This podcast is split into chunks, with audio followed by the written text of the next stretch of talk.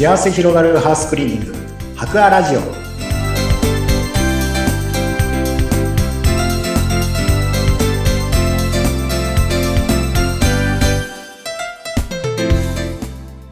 こんにちは。株式会社白亜の田中洋平です。こんにちは、インタビュアーの山口智子です。柳井さん、前回は2月3日、風呂の日ですよという話題から、100均で使えるお掃除グッズを紹介いただきました。今日もそのお掃除の日シリーズがまだまだ2月はあるんですよね。そうですね。もう一つ、はい、お掃除の日がありました。はい。それが2月10日なんですけれども、これも語呂で、フードということで、うんレンジフードの日はい。のようです。そうですね。はい本当だ、フード、2月10日、レンジフードの日だそうです。ちょっと、レンジフードも、これ、はい。ね、掃除しなきゃなと思って放置しがちなところだと思うんですが、はいぜひ改めてまたこれもお話を教えてください。そうですね。レンジフードに関しても、多分、お掃除のお手入れ方法とかうん、そんな話は何回かさせてもらったと思うんですけども、はい。やっあの、今回はですね、あの、レンジフードを、まあ、換気うん代わりにちょっと併用するっていうことで、あ、まあ、そういうふうに活用できるっていうようなお話もちょっとできればなと思っております。わかりました。まあ、レンジフードっていうと、お料理するときに、ああ、はいなっていう感じでつけて、はい。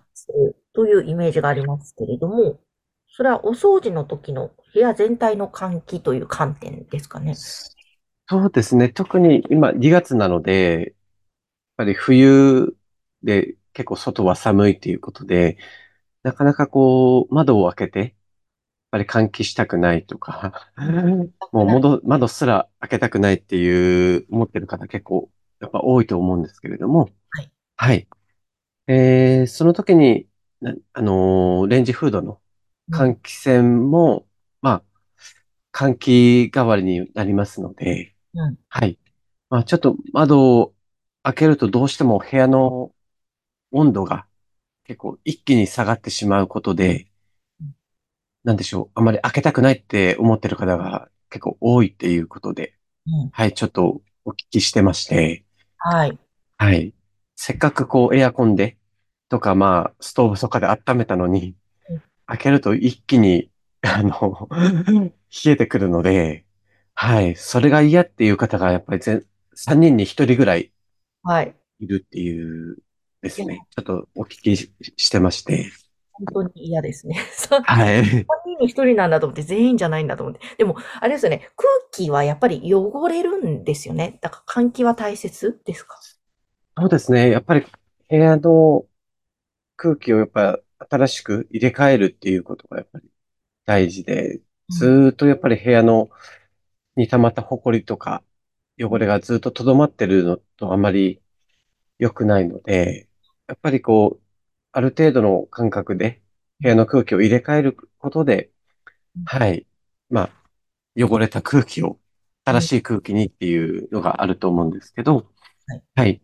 特に冬はやっぱり窓を開けると室温が下がりますので、うん。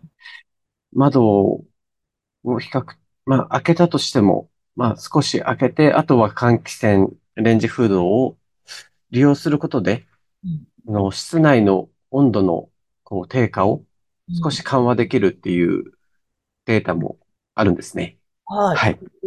へーえーその時に、あのーレンジフードの、まあ、強、あの、弱とか中とか強とかうん、はい。その設定が、あのーできるかと思うんですけれども、はい。まあ、あのーレンジフードによってはちょっと、全くそれも、そもそもそういうのもないっていうものもあったりとか、はい。プロペラタイプのものとか、いろいろあるんですが、一番、あの、いいのが、あの、常時換気っていう、常にこう換気するっていう機能がついてる、あの、レンジフードがありまして、はい。もうそもそもそれがなかったらちょっと、あの、できないですけれども、まあ、え常時換気っていうのをつつあの、使用していただくことで、はい。のが一番いいっていうので、へえ、はいあります。機能がついてはい。からいいですね。うちないな。あの、やはりないところもありますよね。お部屋の24時間換気みたいな働きをしてくれるんですかね。そうですね。そういうような、あの、まあ、最新、結構新しいものだとそういう機能もついてるものがあります。うんはいうんで、あとは、ま、あの、お掃除した後に、例えば部屋の掃除機かけをしたりとか、うんはい、埃を取った後に、やっぱりどうしても埃が舞ってしまうと思うんですよ。はい。はい。で、その時にやっぱり窓を開けながら、やっぱりこう、お掃除したりとか、される方多いと思うんですけども、はい。はい。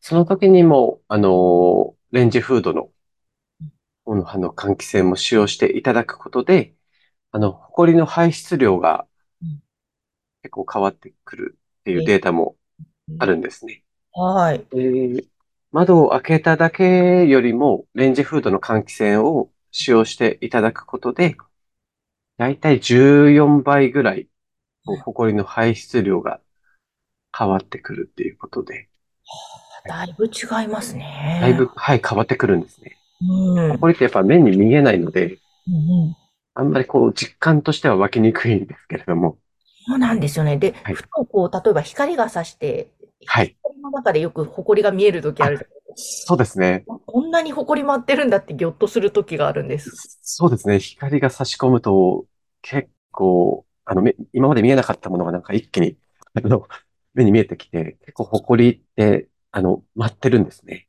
はうん。い。なので、その時に、あの、換気扇も併用していただくことで、だいぶ埃が、はい、外に排出されて、はい、いくっていうデータもあるので、はい、それを活用していただくと、だいぶ効率の良い、はい、なおかつ、あのー室内の温度もうん。できるだけ下げないで、うんはい、換気できるかなと思いますね。わかりました。じゃあちょっと冬場は、まあ、特に1月、2月、3月、多分中旬ぐらいまでまだまだ寒いと思うので、うまくレンジフードを活用して部屋の温度も快適にというところですかね。そうですね。はいうん。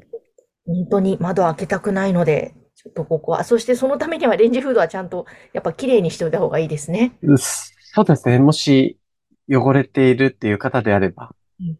はい。結構やっぱり一番お掃除したくない箇所が、あの、レンジフードっていうことで、うん。よく、はい、聞いて、長年放置してしまってるっていう方も多いかと思いますので、はい、そういう方はまずお掃除、はい、していただいて、もしひどかったらもう、プロに、うん。はい、依頼してから、はい、あの、リセットして使っていただくのが一番いいかなと、はい、思います。